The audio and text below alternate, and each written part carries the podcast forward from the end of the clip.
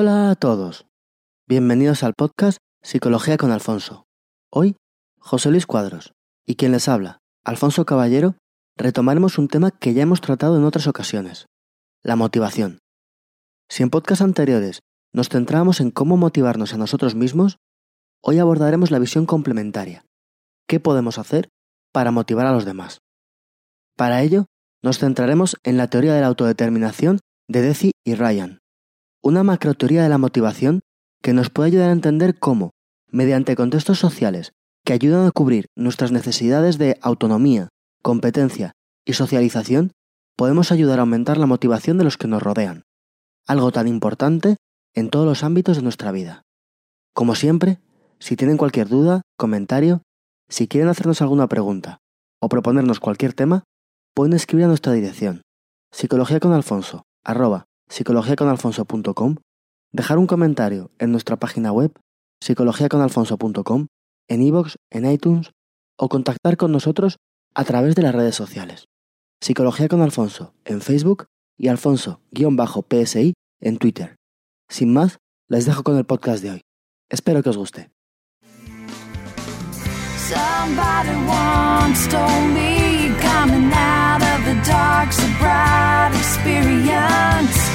Before you know it, you're laughing more, and life makes sense.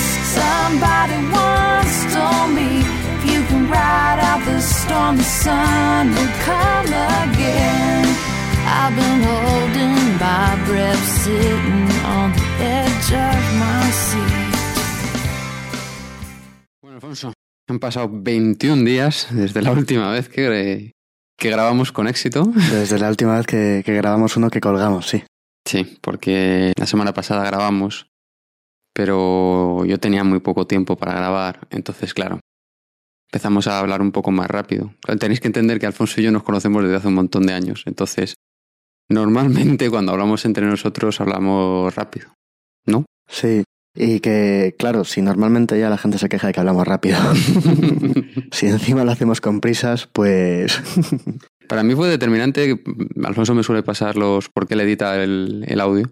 Me pasó el, el, audio editado y yo lo estaba escuchando y digo, Dios mío, pero si no, no me entiendo a mí mismo, no entiendo a Alfonso. A ver, que estaba medio dormido, lo estaba escuchando mientras me dormía. a ver si qué van a pensar. El bien que hemos hecho para el sueño en este país. los podcasts. Entonces, bueno, ¿de qué vamos a hablar hoy? ¿De lo mismo que el otro día?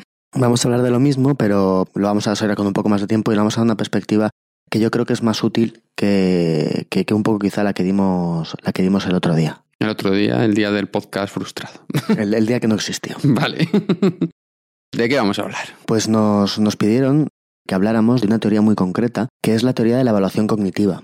Uh -huh. Y el caso es que vamos a hablar de, de, la teoría que realmente la integra, que es lo que se llama teoría de la autodeterminación de dos autores, de Edward Deci y Richard Ryan, y vamos a hablar de esta teoría, que finalmente es una teoría de la motivación.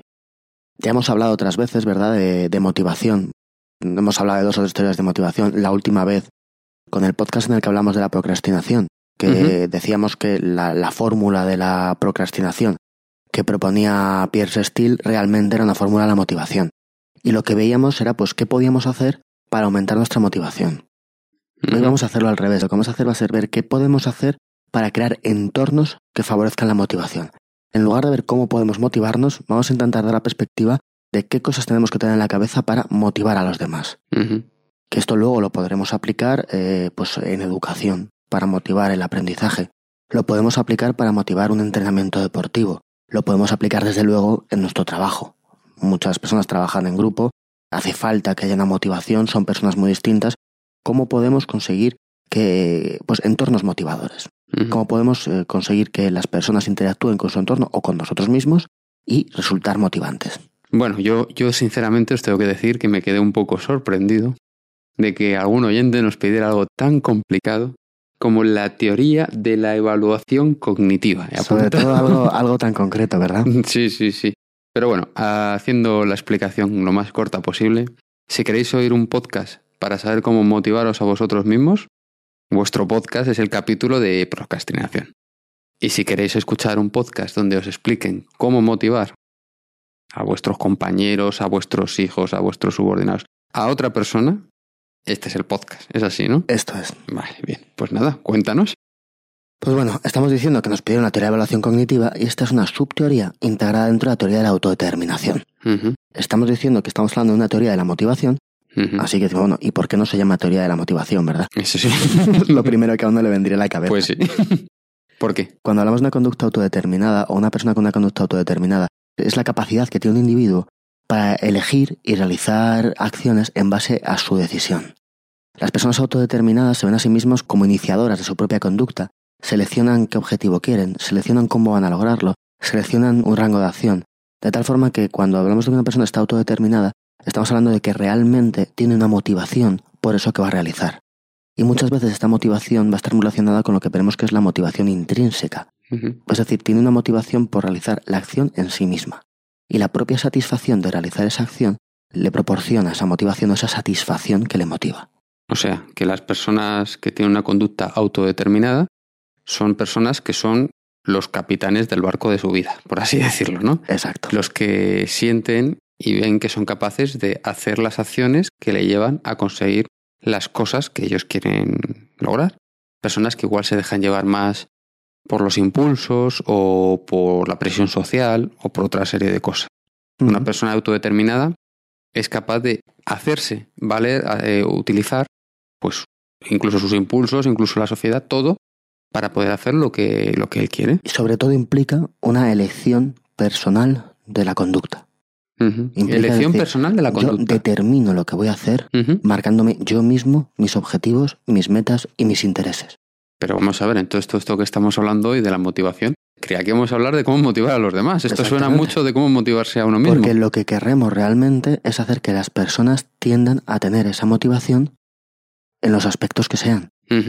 Igual que en nuestra sociedad, cuando educamos a los, a los niños, lo que intentamos hacer es que la- esos niños acaben haciendo por sí mismos y porque quieren hacerlos comportamientos que entendemos prosociales. Pues sería un poco esta idea. También hay que decir que veremos, esto lo, lo vamos a ir desarrollando, que en realidad todos tendemos a querer esa autodeterminación.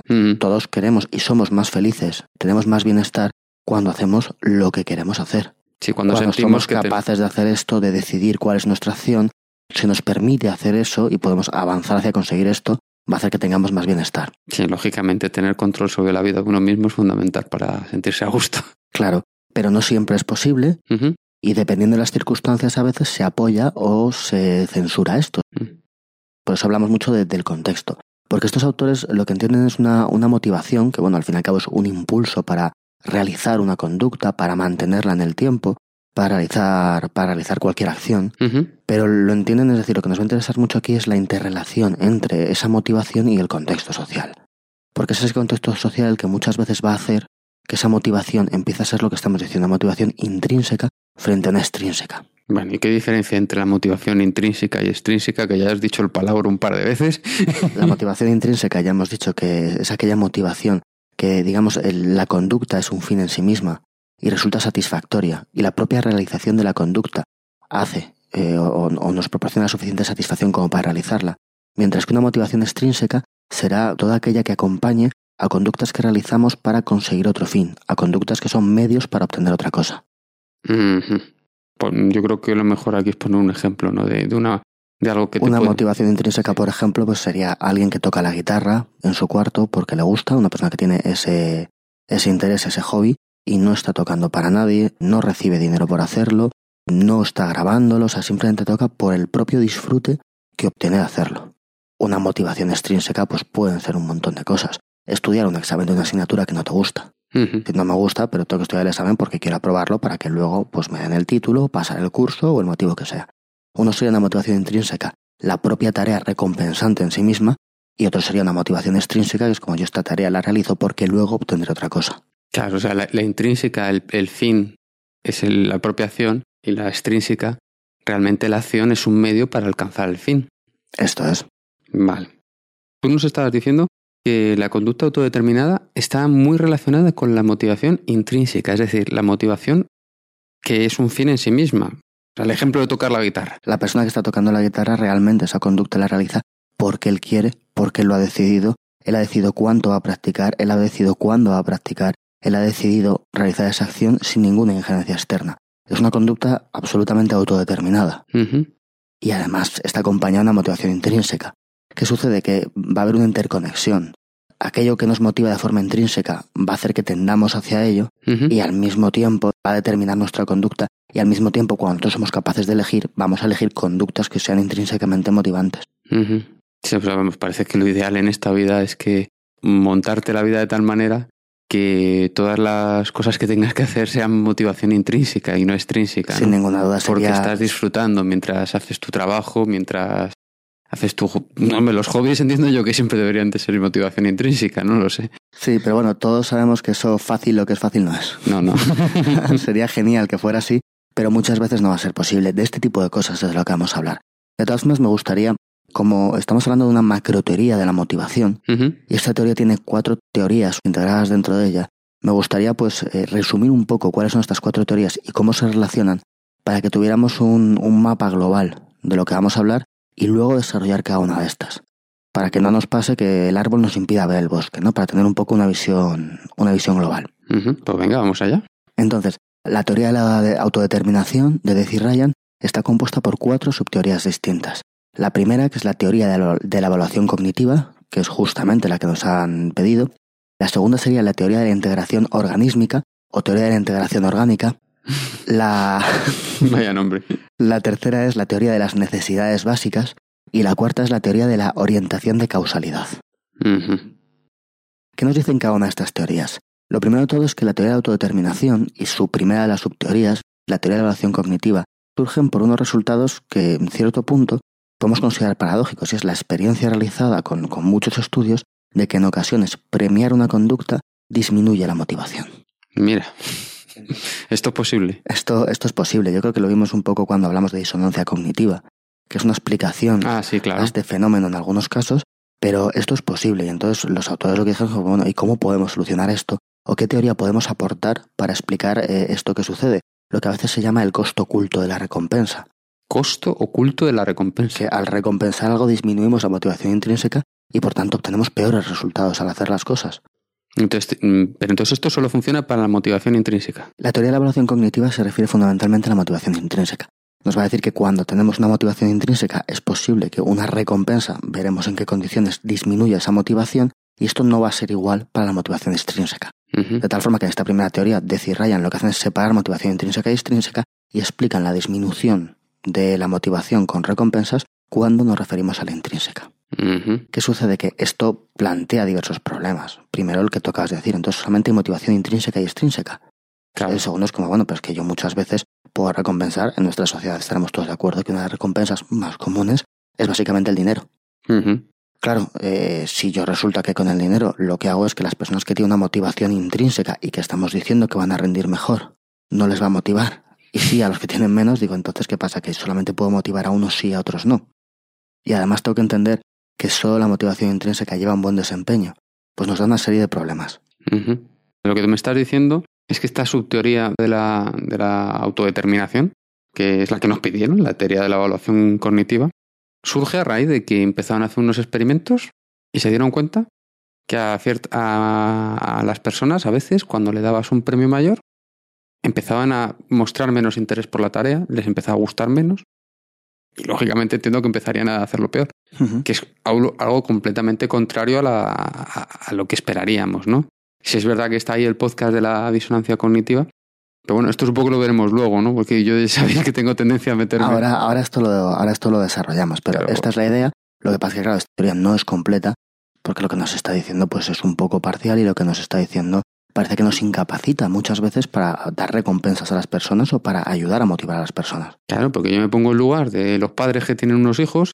Oye, ¿qué pasa? ¿Que no les puedo recompensar para cuando hacen bien los deberes o cuando se portan bien? Entonces aquí es donde aparece la segunda teoría, que es la teoría de la integración organísmica o la integración orgánica. Y en esta teoría lo que, lo, que exponemos es que, bueno, ya no solamente decir, miren, no es que solamente hay una motivación intrínseca y una motivación extrínseca, sino que hay distintos tipos de motivación extrínseca. Algunos que son absolutamente manejados por causas externas, yo hago esto porque me ecuacionan y tengo una motivación externa y no tengo nada de motivación intrínseca porque a mí esto no me interesa lo más mínimo, solo que lo hago porque si no, pues me pasa lo que sea. pero tengo todo un grado hasta la motivación intrínseca, de tal forma que va a haber algunos tipos de motivación que son extrínsecas, pero que aún así son elegidos por la persona. O sea, que estos vienen a decir que no todo es blanco o negro, sino que hay un montón de escala de grises, ¿no? Exacto, nos viene a decir que hay toda una escala de tipos de motivación y además nos vienen a decir que realmente lo que tenemos que, lo que, tenemos que procurar o lo que realmente podemos hacer es intentar que de una motivación más externa tendamos hacia una motivación más interna y que aún sin conseguirlo, aún sin conseguir realmente una motivación intrínseca, hay motivaciones extrínsecas que son muy parecidas y que también llevan a muy buen desempeño y que son muy deseables. O sea, que lo que me estás diciendo es que eh, puede evolucionar.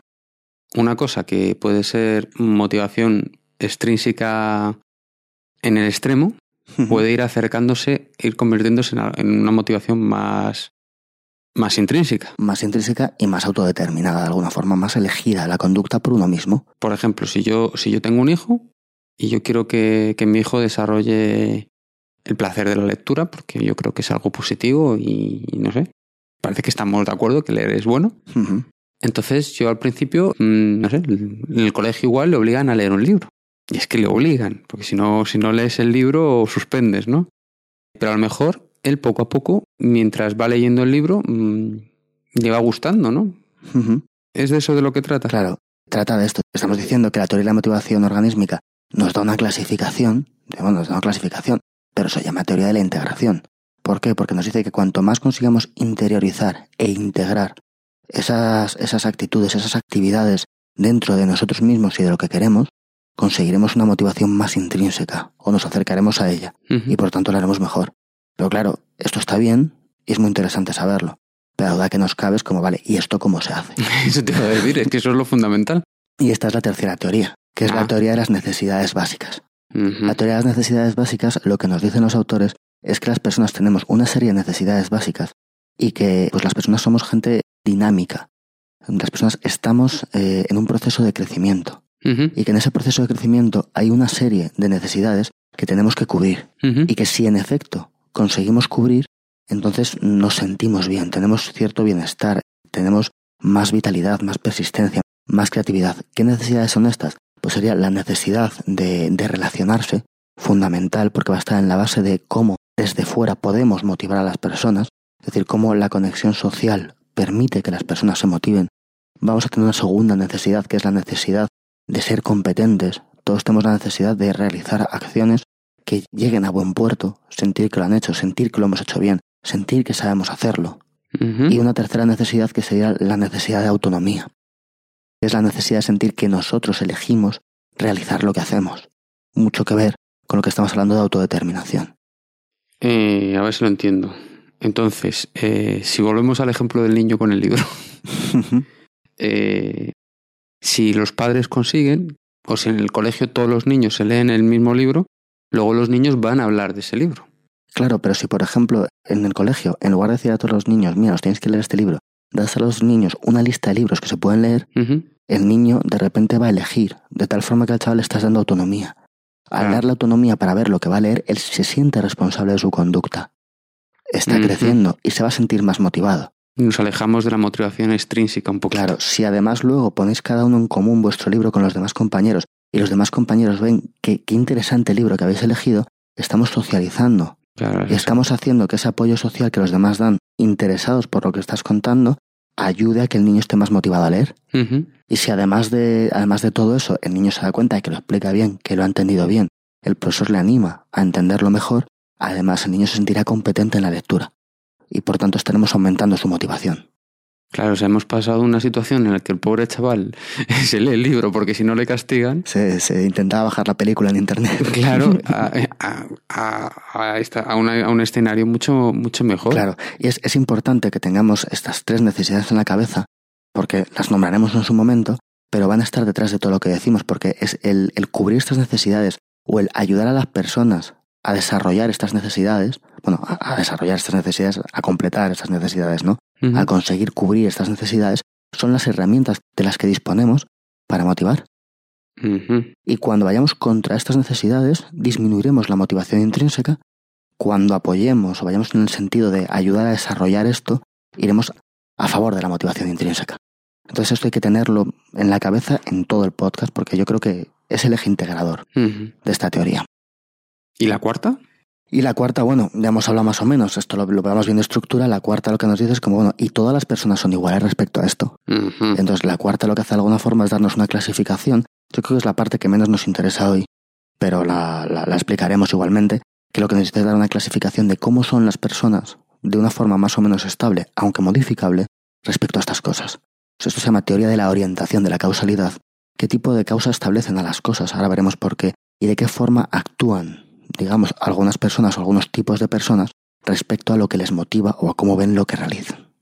Mm, Eso sí, contado. Como no me pongas un ejemplo. Esto sería la cuarta. Bueno, pues veremos que, que hay personas que, diga- digamos que de alguna forma, actúan siempre bajo un debo hacer las cosas, de tal forma que sitúan fuera de ellos la responsabilidad de hacerlas.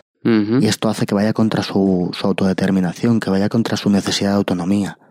Hay otras personas que no, que realmente son, digamos que estarían en tendiendo a la motivación intrínseca, tendiendo a la autodeterminación y situarán siempre el- lo que debo realizar en torno a sus necesidades y en torno a sus inquietudes. O sea, tú, tú aquí estás diferenciando, por ejemplo, quien hace una cosa, pues porque, porque es legal o porque es moral. En lo estás esto deja por un lado y por otro lado las personas que hacen una cosa, pues porque quieren, porque les gusta. Hay tres tipos, ¿no? Diríamos que tendríamos un tipo de personas que son autodeterminados, que han alcanzado, digamos, esta autodeterminación, que estamos diciendo que es importante. Habrá otro tipo de personas que realmente sitúan el por qué hacen las cosas fuera de ellos. Porque, bueno, pues qué más da lo que haga. Bueno, pues haré esto, bueno, pues haré esto otro, me, me da igual, me es indiferente. Pues es otro tipo de persona, otro tipo de comportamiento respecto a la motivación. Y hablan también de un tercer tipo de comportamiento o un tercer tipo de motivación, que son las personas que viven un poco en el ¿por qué hago esto? Porque debo hacerlo. Porque tengo que hacer esto. De alguna forma, sí, yo, yo comienzo la acción, de alguna forma, sí, bueno, yo, pero me muevo a realizarla porque debo hacerla, no porque tenga una motivación intrínseca, ¿no? Unas actitudes un poco generales de personas que de alguna forma son pues algo estables y que en muchos casos pues sería conveniente cambiar para promover el crecimiento de estas personas. De estas tres entiendo que para esto que estamos hablando ahora mismo, la más importante sería la primera. O sea, no es lo óptimo, ni la personalidad esta que decías un poco depresiva. Yo la entendí un poco fatalista, ¿no? Da igual lo que yo quiera, da igual lo que por lo que yo luche, que va a dar un poco igual. De alguna forma es una pues es algo impersonal, ¿no? Es como las cosas que tengo que hacer, pues no sé ni siquiera por qué, sino que da igual porque tenga que hacerlas. Siempre se ha hecho así. Una orientación pues eso de, bueno, pues venga, pues ¿qué más da? Claro, esto es contrario a la motivación. Claro, no es lo mismo eh, la persona que estudia una carrera porque es lo, su, su ilusión de la vida. Tendríamos las tres. ¿Por qué estudias una carrera? Pues no lo sé, por hacer algo, ¿no? Sí, porque algo hay que estudiar. ¿Por qué estudias una carrera? Porque debo estudiarla. Mm. ¿Por qué estudias una carrera? Porque quiero estudiarla. Pues tendríamos estos tres tipos.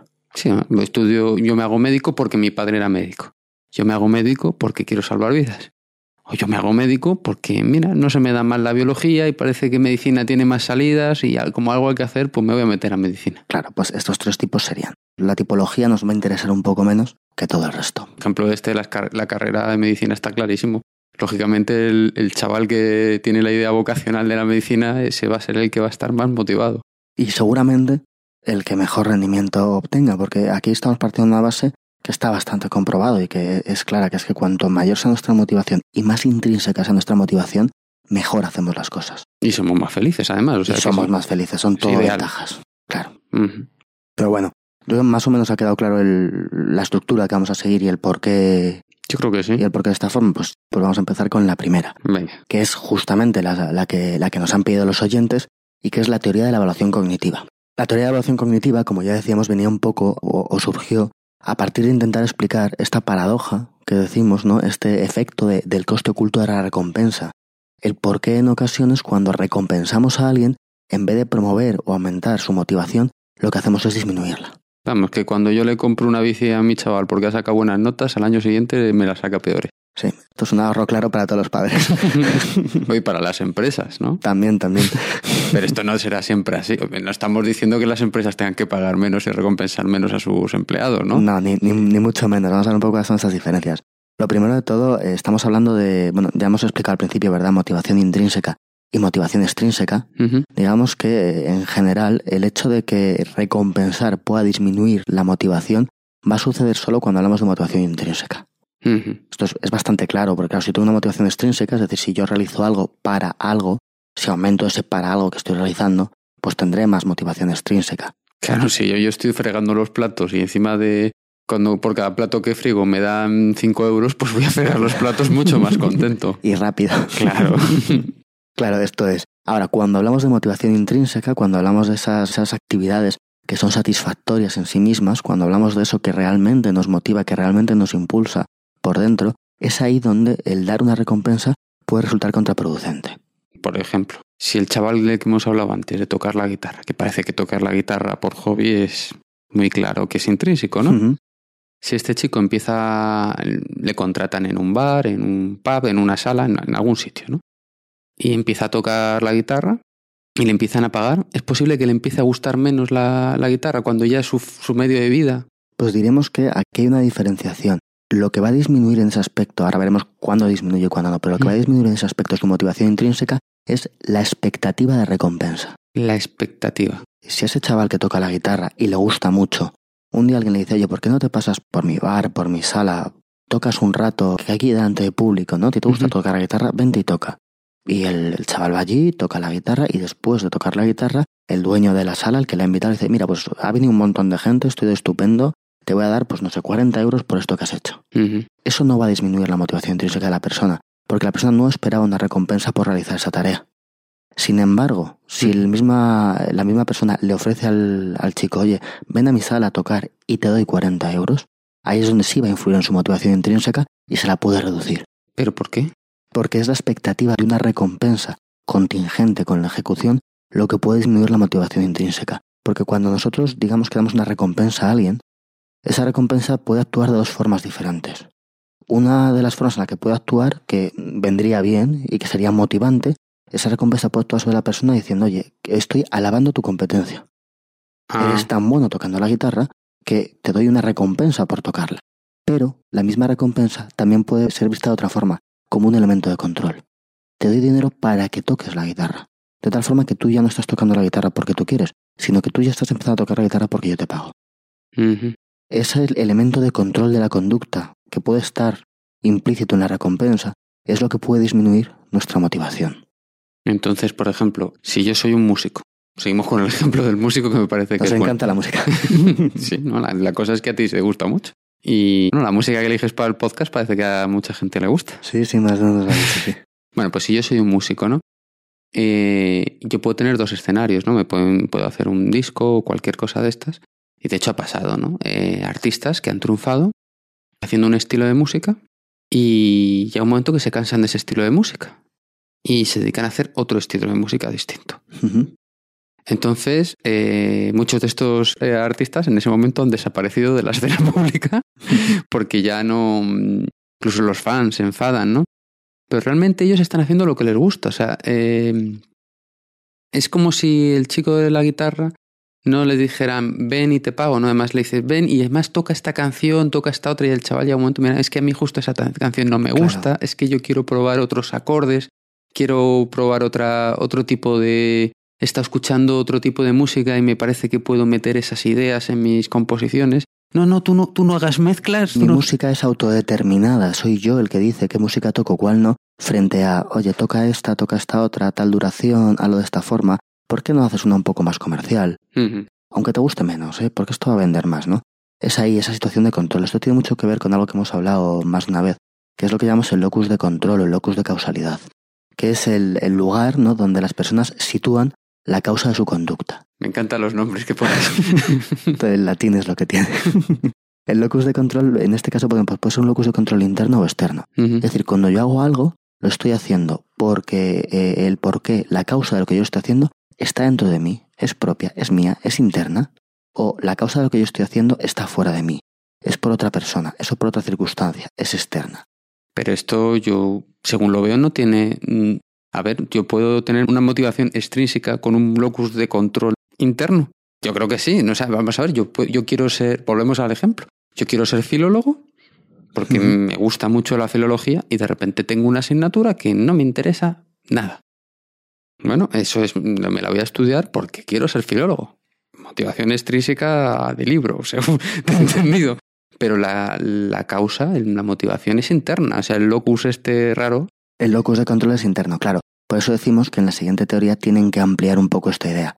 Pero si nos centramos en la motivación intrínseca, sí está claro que la motivación intrínseca tiene una causalidad absolutamente Claro. interna. El locus de control siempre es interno, En la intrínseca. en la intrínseca. Entonces, si nosotros damos recompensas que puedan mover el locus de control interno a externo, ahí es donde podemos disminuir la motivación. Claro, porque lo estás sacando. O sea, ya, ya no toco la guitarra porque me gusta. Claro, me- ahora tengo otro porqué y ese porqué ya no es mío, Porque me pagan. así que me gusta menos.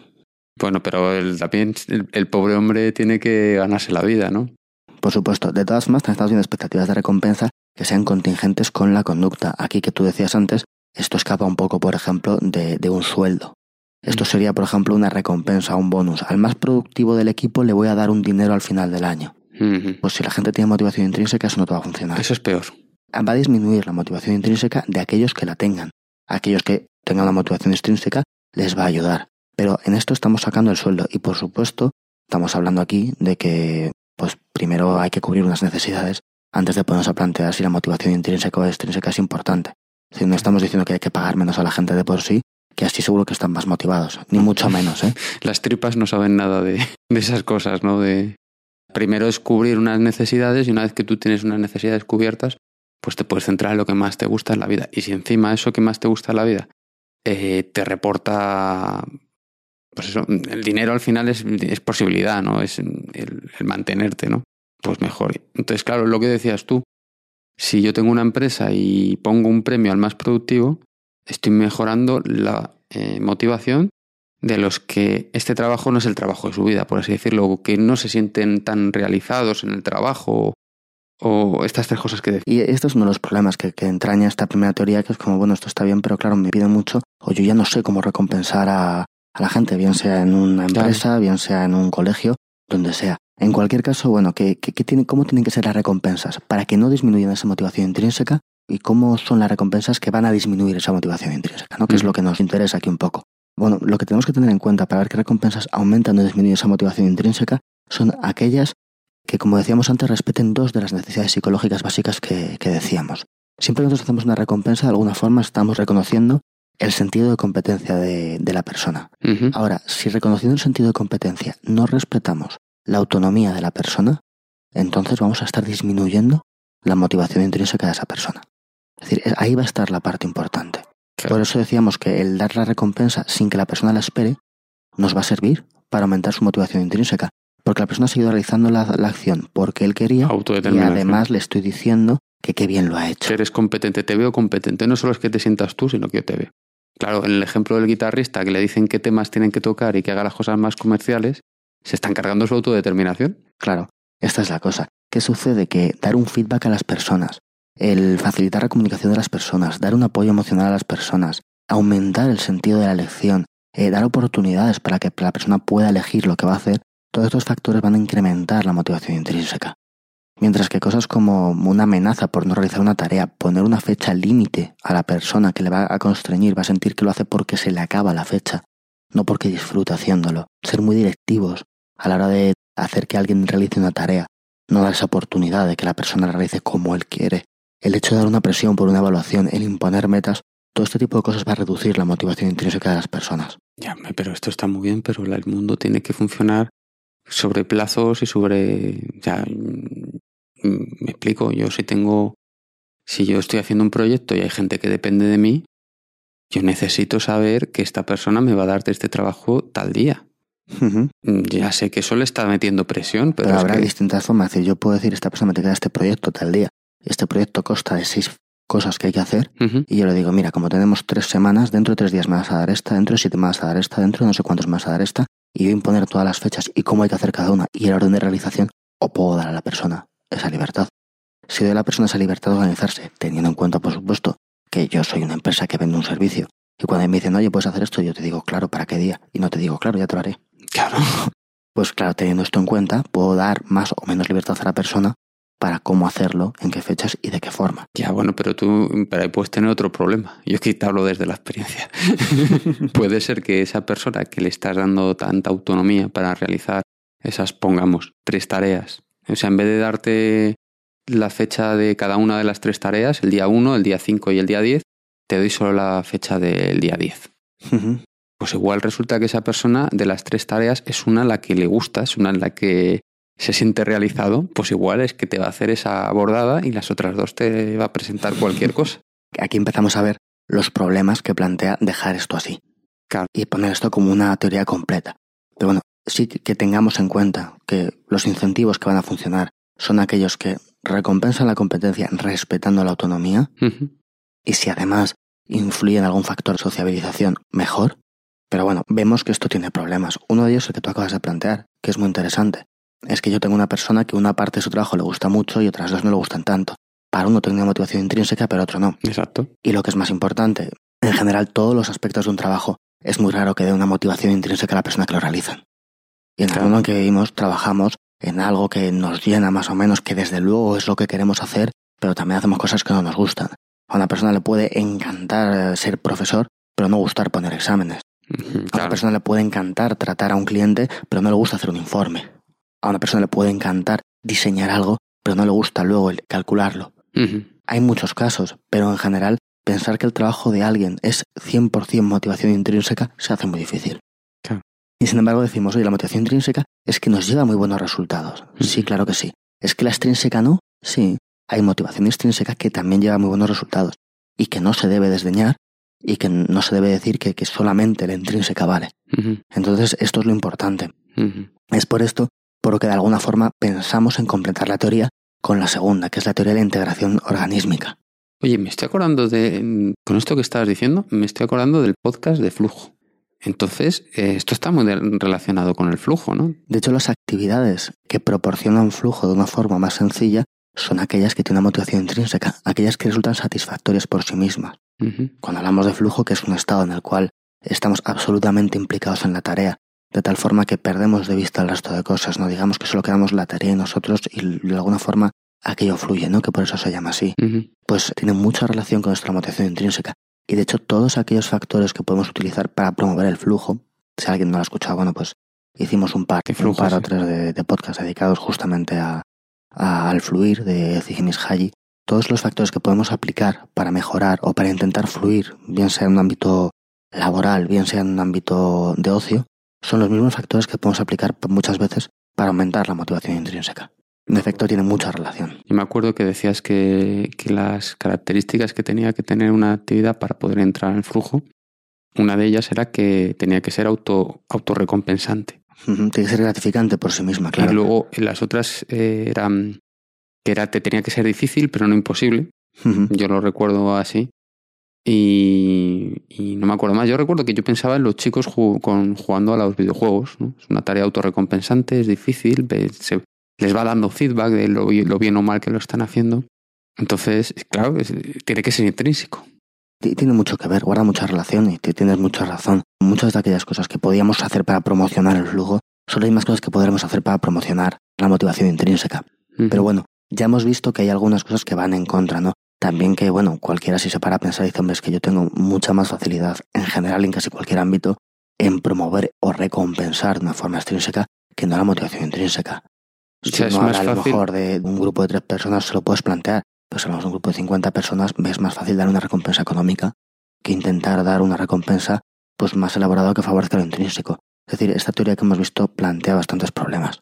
Bueno, pero tú, por ejemplo, puedes, puedes tener 200 personas, pero esas 200 personas estarán en una estructura que tendrán, que sé, habrá un jefe por cada 10, 5 por cada algo así, y tú puedes tener una partida económica y decir, mira, a cada jefe os corresponde este dinero y con este dinero tú recompensas a las personas. Entonces el jefe puede decir, mira, hiciste muy bien el proyecto este, ha habido un superávit, pues mira, queremos re- reconocértelo así. Más si no es una si no es una recompensa esperada, nos va a venir muy bien. Y el hecho en cualquier caso de saber qué tipo de motivación tienes para según qué actividad cualquier persona, bien sea en un ámbito laboral o en cualquiera, es fundamental, porque nos permite realmente saber cómo tenemos que recompensar. Por ejemplo, en algunos estudios que se han hecho en ámbito laboral, hablando de recompensas que se dan a las personas, se vio que cuando había una motivación intrínseca, realmente una recompensa económica directamente generaba menos eh, incremento de la motivación que un feedback, que hablar con la persona y comentarle lo bien que lo ha hecho. Funcionaba peor. Incluso decirle, mira, explícanos cómo has hecho esto, que, que esta maravilla danos una charla, por favor, porque... Si además le añades un componente social, pues eso funcionaba mejor que una recompensa económica. Entonces, es decir, esto hay que saberlo, ¿no? Pues para saber cómo hacerlo. Evidentemente estamos diciendo una vez que la persona gana lo suficiente como para tener una seguridad y una estabilidad, ¿no? Pero en ese aspecto pues funcionaba mejor. Entonces, claro, esto es muy interesante tenerlo en cuenta a la hora de motivar según qué conductas. Sí, porque es ideal para todo el mundo, pero resulta que la persona va a estar más contenta así, estupendo, y quien está dando el premio le sale más barato. el padre cuando dijo que estudia, ¿verdad? La bicicleta. el dinero que se ahorra. pero bueno, ya vemos que a pesar de esto tiene problemas. Y entonces, como plantea problemas, como vemos que hay conductas que son autodeterminadas, que surgen de una persona y que sin embargo no, tiene una motivación intrínseca, lo que, hace, lo que hace esta teoría es introducir la teoría de la integración organísmica, lo que hace es introducir otros tipos de motivación extrínseca. Mm. Digamos que tendríamos un continuo entre la ausencia de motivación, una motivación o una desmotivación, por el motivo que sea, porque no me gusta lo que estoy realizando, porque no le veo sentido, porque no me siento capaz de hacerlo, por el motivo que sea. Tendríamos un estado de desmotivación y luego tendríamos un estado de motivación extrínseca y un estado de motivación intrínseca. Y ahí tendríamos un continuo. Dentro de la motivación extrínseca tendríamos varios tipos de menos a, a, más autodeterminados. Una conducta de menos determinada a más autodeterminada y también una conducta donde la causalidad que asignamos a la conducta está más lejos o más dentro. Una conducta que estaría completamente motivada por algo externo hacia poco a poco algo más motivado internamente. Entonces tendremos, estamos diciendo, mm, desmotivación, motivación intrínseca y entre medios, motivación extrínseca, pero con distintos grados. El primero de ellos sería una motivación, digamos, una regulación externa, que es simplemente cuando alguien realiza algo, bien sea por el premio que va a conseguir, bien sea por evitar una amenaza. Pero no hay nada más. Es una conducta controlada casi totalmente desde fuera. Entonces es una conducta alienada. La persona no está eligiendo en ningún caso hacer eso. Simplemente, mediante un premio, mediante un castigo, se le está imponiendo hacer eso desde fuera. Esto es lo que se decía el refrán popular de, de la letra con sangre entra, ¿no? Es un poco bruto. algo, algo así, claro. Es decir, los individuos experimentan pues que están controlados. Tienen que hacerlo porque si no, pues vete a saber lo que, lo que pasa, ¿no? Muy propia pues del condicionamiento, del condicionamiento clásico. La idea de este refrán, porque no sé si es un refrán castellano, no sé si, si la gente de Sudamérica la conoce, es pues eso que para enseñar en un colegio pues el palo que se decía que no lo has aprendido toma. Claro. Sí sí, eh, yo creo que no tiene vamos sí está muy claro yo creo. Siguiente siguiente tipo. El siguiente sería lo que llamamos regulación introyectada. Toma palabra. Regulación introyectada. Introyectada. Esto qué significa significa que dentro de uno la regulación se ha introducido esa motivación por hacerlo pero no se ha introducido una forma, digamos, autónoma, independiente, integrada, positiva. De alguna forma, las conductas son ejecutadas para evitar la culpa, para evitar la ansiedad, para quedar bien con los demás. Yo no lo hago porque realmente la cosa me motive, sino que lo hago porque si no me siento mal por no hacerlo. si, si no hago tal cosa, entonces yo siento que no estoy haciendo lo que debo hacer. Pero claro, lo que debo hacer no es algo que surja de mí, sino que es algo que viene de fuera.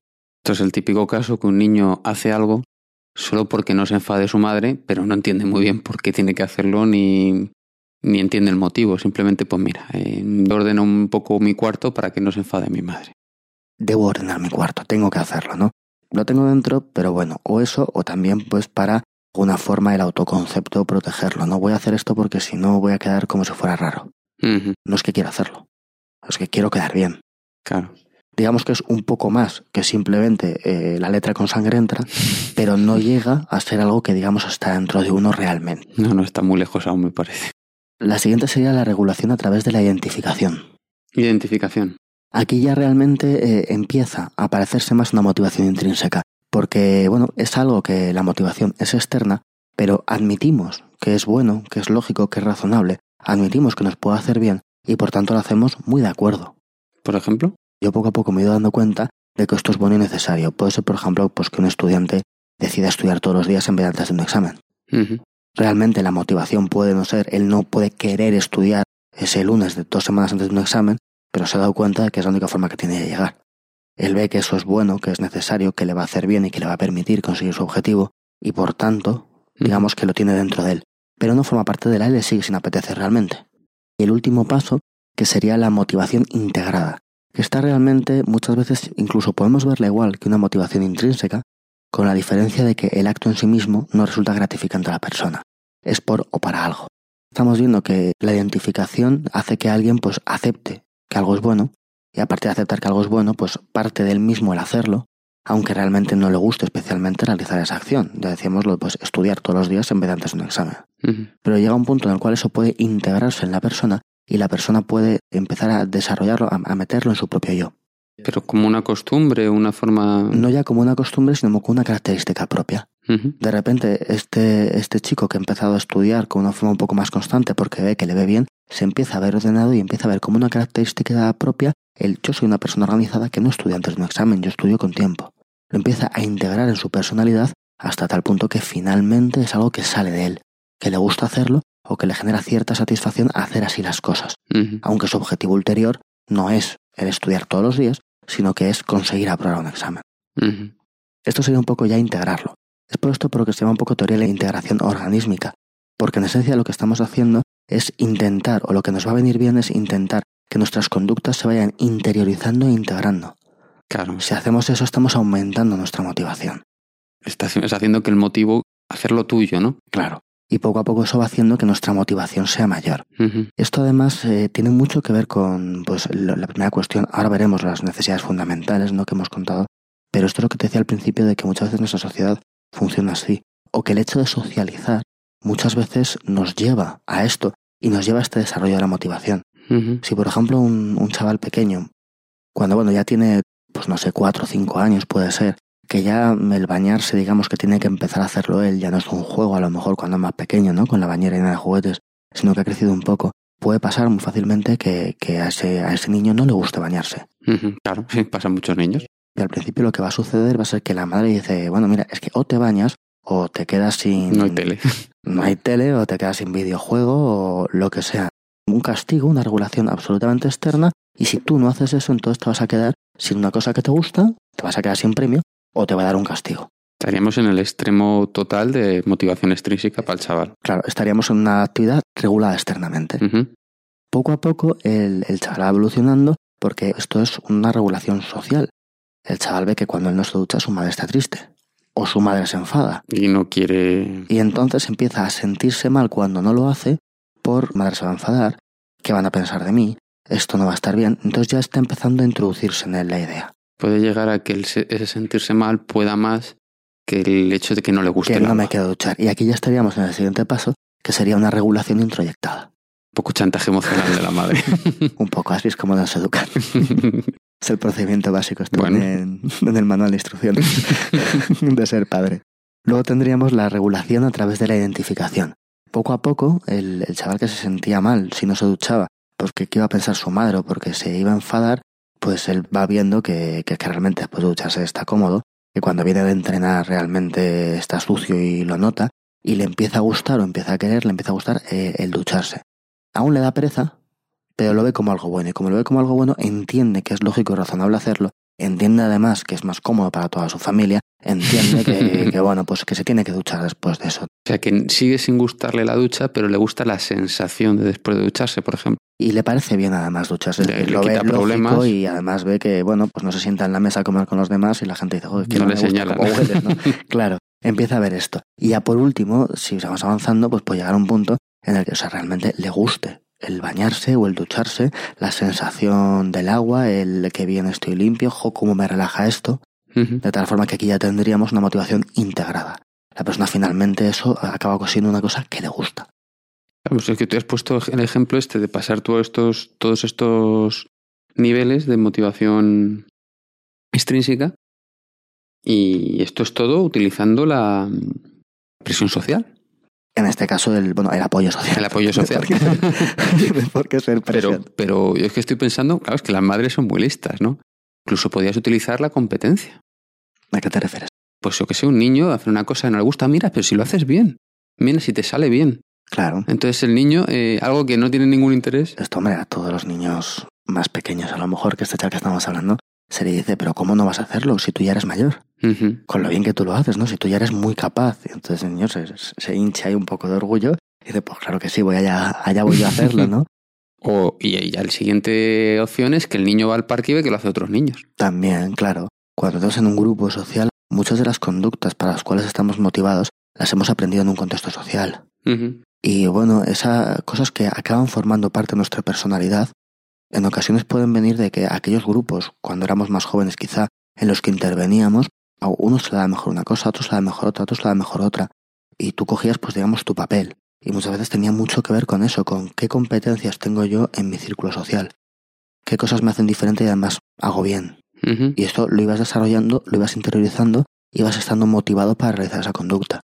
Pero también puede pasar lo contrario, que una persona llegue a un grupo y se vea que él, no sé, que alguien llega a un trabajo o seguimos con el niño en el colegio, que nos está quedando muy educativo este podcast, y de repente ve que los demás niños eh, leen muy bien y que él lee muy mal, que él se trastabilla y le da vergüenza y no quiere leer en clase, no quiere porque no quiere quedarse en evidencia. O sea, es complicado todo esto, ¿no? Para el tema de motivar. Ahí igual necesita el tutor o el profesor eh, sacar a ese niño de ahí, ¿no? Sí, claro, lo que pasa es que en este caso, pues bueno, no estaríamos hablando, él de hecho no tendría esa motivación intrínseca. Pero quizá, por ejemplo, si tiene problemas con eso, pero le juntas con gente que tenga ese nivel, claro. En muchas ocasiones, el forzar a una persona que no está preparada a hacer algo, a realizarlo, es muy malo. Destroza la motivación intrínseca de esta persona. Que hay un concepto que es el concepto de zona de desarrollo proximal de Vygotsky o zona de andamiaje de Brunner, son dos psicólogos educativos, que lo que viene a decir es que realmente esto que vale para los niños, no nos olvidemos que al final también va a valer para los adultos. Cuando un chaval está desarrollando las habilidades que aprende, bien sea en el colegio o en el ámbito que sea, digamos que hay una serie de cosas que está casi capacitado para hacer, pero que no puede hacer sin ayuda. Y ahí es donde hay que Ahí es donde está el padre, ahí es donde está el profesor, ahí es donde están esos apoyos externos que ayudan al niño a crecer, ¿no? Pues en la zona de desarrollo proximal. Es un que se queda un poco lejos de lo que puedo, pero aún puedo hacerlo. Si un chaval tiene problemas en este ámbito, pues problemas pongamos de lectura, y realmente lo, lo que quieres desarrollarle, si le juntas con gente que ya está en ese lugar o que su zona de desarrollo es diferente, va a tener problemas y vas a destrozar su motivación intrínseca. Sin embargo, si le juntas con gente que tenga más o menos ese nivel y a la cual todos os puedas apoyar en el mismo ámbito o en el mismo punto, entonces vas a conseguir que se motive, porque además es un problema común de repente. Y si toda esta gente de mi alrededor está afrontando esto, yo también no me voy a quedar atrás. Aunque simplemente sea por lo que decíamos, en este caso sería una regulación introyectada. El chaval no quiere quedar mal con la gente de su entorno y dice, bueno, voy a esforzarme en leer, que todos estos lo están haciendo. Si además recibo esa ayuda en esa zona y poco a poco voy creciendo, pues se puede superar eso. Si le dejamos ahí, lo que conseguimos es que su motivación intrínseca se reduzca y que pueda o no aprender, que evidentemente aprenderá finalmente a leer, no le guste. Y eso luego es difícil de cambiar. Esto pasa muchas veces. Una persona ha tenido problemas a la hora de aprender a leer. Es muy complicado que luego esa persona coja el gusto a la lectura, que realmente integre eso. El cómo te enseñan es fundamental. Claro, y el, el, hecho de eso, estamos diciendo que realmente el, el forzar de alguna forma a una persona a realizar algo para lo que no se siente competente puede reducir muy mucho la motivación intrínseca. Entonces, en un ámbito educativo, desde luego, hay que tener mucho cuidado con eso. Sí, además, el ejemplo este que has puesto de, del chaval con la lectura, yo, yo lo veo muy claro en muchas cosas. Y es que si a ti te ponen a hacer una cosa en la que casi, la que tú sientes que a lo mejor eres capaz de hacerlo, y sabes que socialmente se sabe que tú estás a punto de llegar a eso, tú no tienes nada que perder, pero tienes mucho que ganar. O sea, de cara a tu jefe, de cara, de cara a, sí, pero Por ejemplo, en, empresas muchas veces la, imagen del mentorado, ¿no? Claro. Realmente yo sé que tú eres una persona válida, evidentemente saber realizar esto. falta un poco de experiencia. Eso hemos contratado, pero te voy a dar a una persona que lo que va a hacer va a ser explicarte un poco cómo funciona la empresa, cómo hacemos nosotros las cosas, cómo lo hace él. Él ya es una persona con experiencia aquí. Lo que estamos haciendo es una cosa semejante esa zona de desarrollo proximal, la persona tiene la capacidad de actuar de una forma correcta, de relacionarse bien en esa empresa, pero si una persona le ayuda justamente a desarrollar eso con su experiencia, hace que, claro, hace que todos crezcan y que además más rápido y además con más motivación y además con mejor eh, feedback. El ejemplo contrario era el del niño que no sabía leer y le ponías una clase que todo el mundo sabía leer. Cada vez que el chaval le dice lee, no tiene nada que ganar. Porque si lee bien es lo normal era lo esperado, pero a él le cuesta mucho. Tiene, y tiene mucho que perder. Porque en cuanto se trastabille en un par de palabras, va a quedar en evidencia. Como lo contrario, ¿no? Claro, más la ansiedad que genera, más. Y es muy normal además que, el chaval pues, se refugie en un rol diferente para evitar eso y ser aceptado, ¿no? Pero bueno, Esto sería un poco la teoría de integración organísmica y ya estamos viendo que la base de esto es intentar que las personas lo integren y ya hemos empezado con la teoría de las necesidades básicas. Si es que estaba detrás de Estamos- todo. Estamos hablando del apoyo Claro. social. Sí. De las tres que decíamos, el apoyo social es fundamental. Y además lo tenemos, en- lo tenemos constantemente en la sociedad. La sensación de autonomía Luego tenemos la sensación de autonomía de competencia. y de competencia. claro. Estamos aquí tratando las tres. Son estas tres, bueno, yo creo que no, no hace falta, ¿no? Explicarlas más. Yo creo que está muy claro. Sino que nos lo digan nuestros oyentes.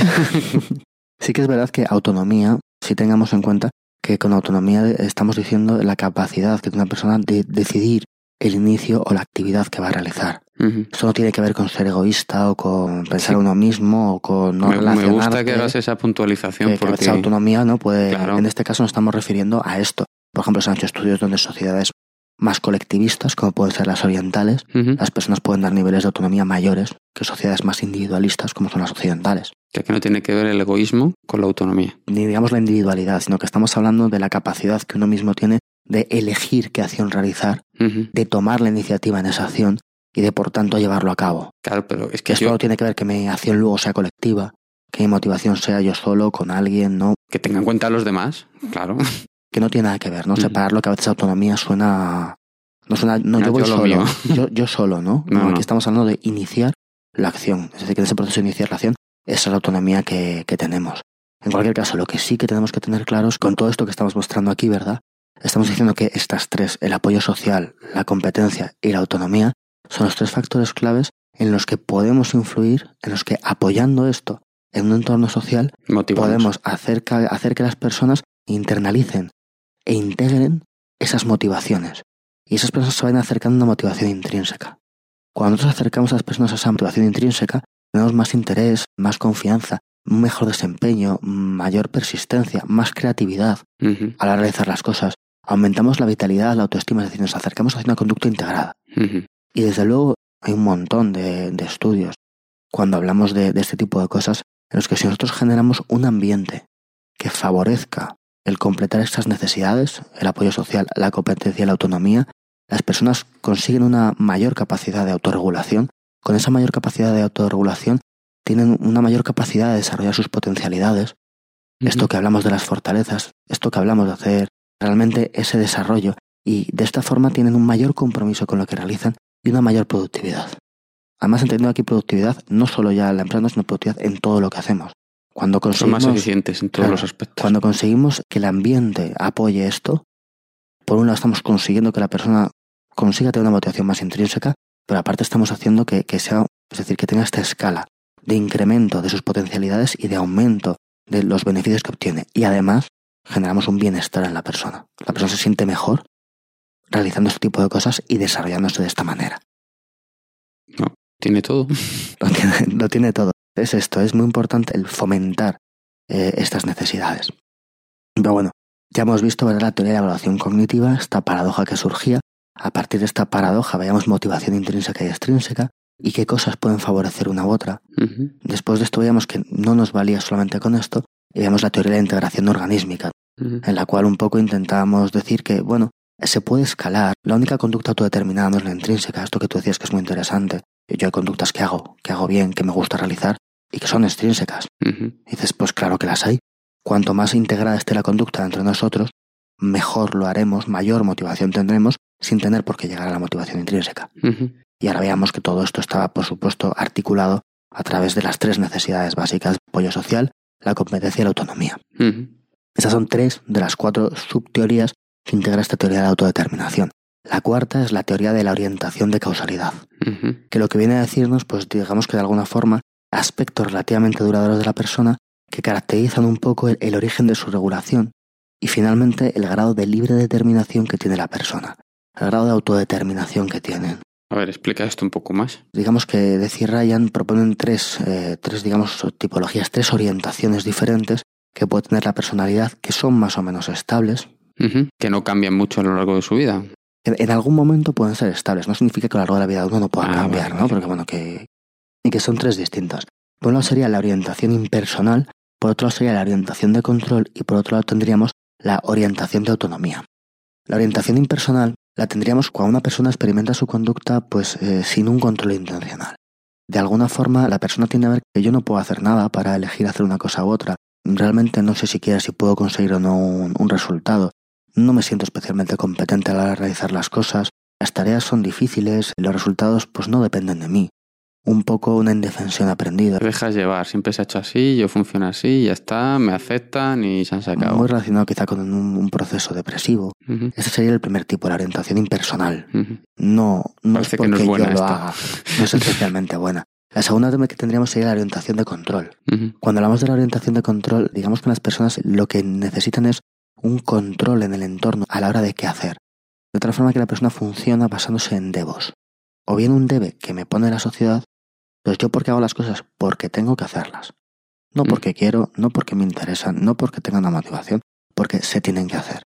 Ese se tiene que hacer puede ser interno, yo creo que se tiene que hacer, o puede ser externo. Me están diciendo que se tiene que hacer. Pero de alguna forma, cuando, busca, o cuando la persona busca la justificación de por qué hace las cosas, la encuentra ahí. Estoy haciendo los deberes porque debo de estudiar. Y punto. No me interesa especialmente aprobar o no aprobar, sino que es que tengo que hacerlo y luego tengo que hacer un examen y luego tengo que pasar un curso y no sé por qué, porque debo hacerlo. La, la orientación impersonal que decíamos sería un como, pues no sé, porque sí, ¿no? Pues, pues yo qué sé, si al final ni siquiera Sí, podré. sí, Si todo el mundo lo hace, pues yo lo hago, y que al lo final que, ni lo que siquiera toca. podré, pero bueno, ahí vamos a hacerlo, ¿no? Y de alguna forma, pues eso, cuando tenemos una orientación de control, pues las personas buscan o interpretan eh, las cosas así y buscan mucho control en lo que realizan, porque claro, son mis debo. Si Mm. me baso en el debo, tengo que tener mucho cuidado con lo que hago, lo que no hago. No es lo mismo que según una motivación intrínseca, que de alguna forma me va a generar más actividad. A estas personas, claro, las recompensas externas, De maravilla. los plazos, todas esas imposiciones externas les ayudan. Porque claro, como es mi debo, si me aumentas las características del debo, tengo más motivación, que de eso está dependiendo. Y por último tendríamos pues una orientación de autonomía, que básicamente hablaríamos de gente que tiene una conducta toda determinada. Personas que realmente se sienten competentes a la hora de realizar las cosas, son autónomos a la hora de marcar qué objetivos quieren y de cómo van a conseguirlos, y son capaces después de ejecutar esa conducta, orientarse, que sus metas personales, sus intereses estén intrínsecamente motivados, estén organizados con quienes ellos son. Que sería el óptimo dentro de, dentro de esto que estamos hablando. Estos son más o menos los cuatro subteorías que integran esta macroteoría de la motivación de decir Ryan.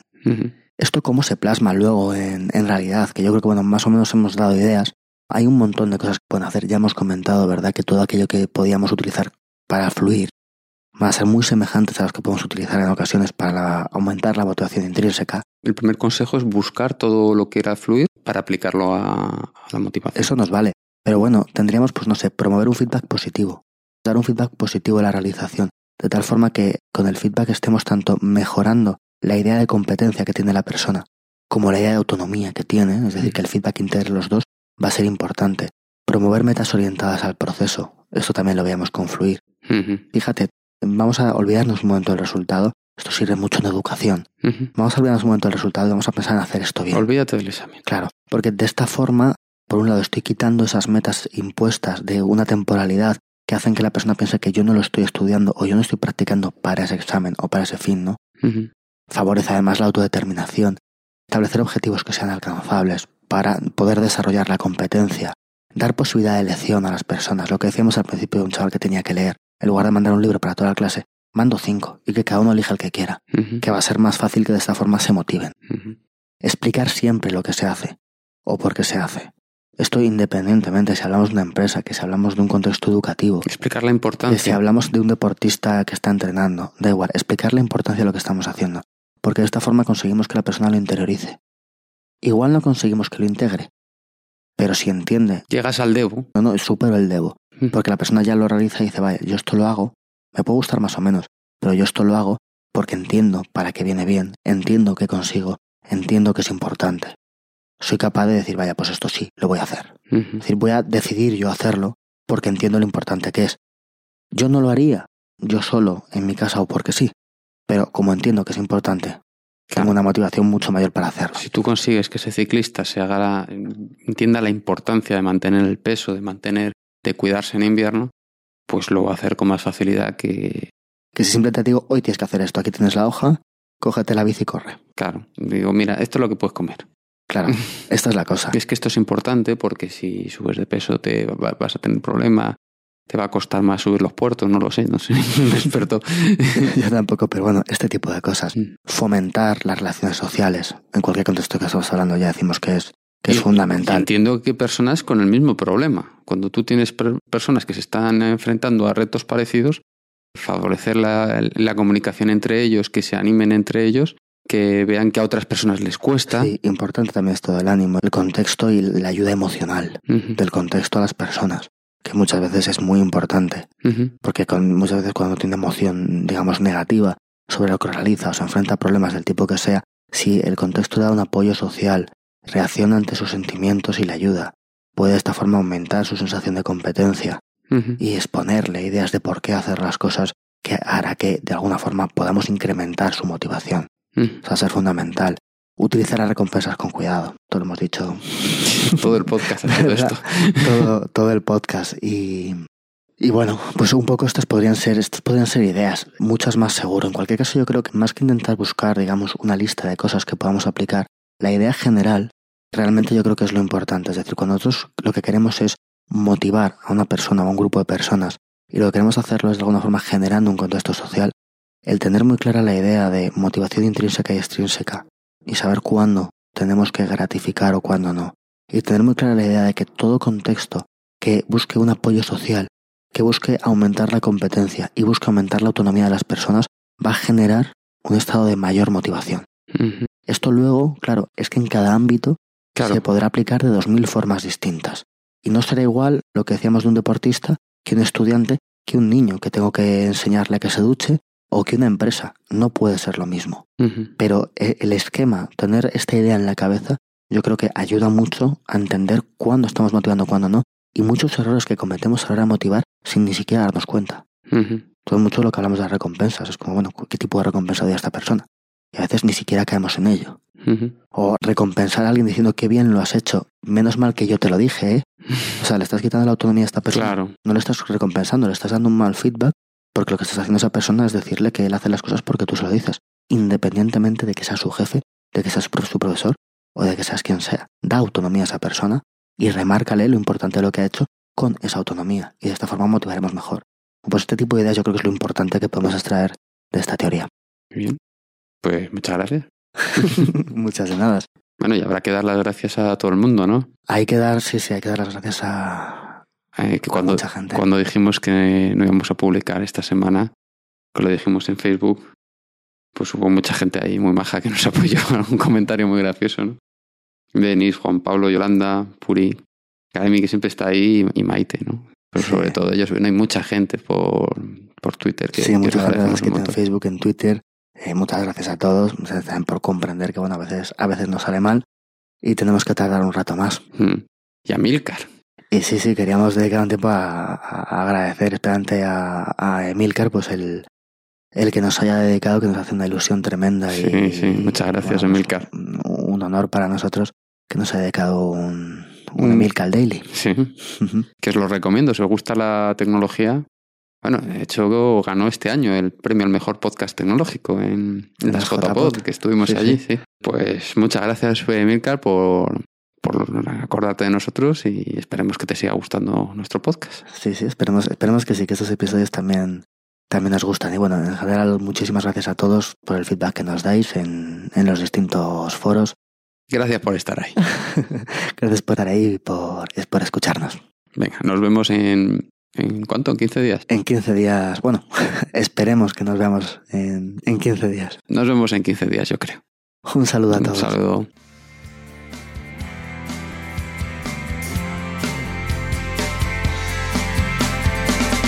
Somebody once told me coming out of the dark's a bright experience. Before you know it, you're laughing more and life makes sense. Somebody once told me if you can ride out the storm, the sun will come again. I've been holding my breath, sitting on the edge of my seat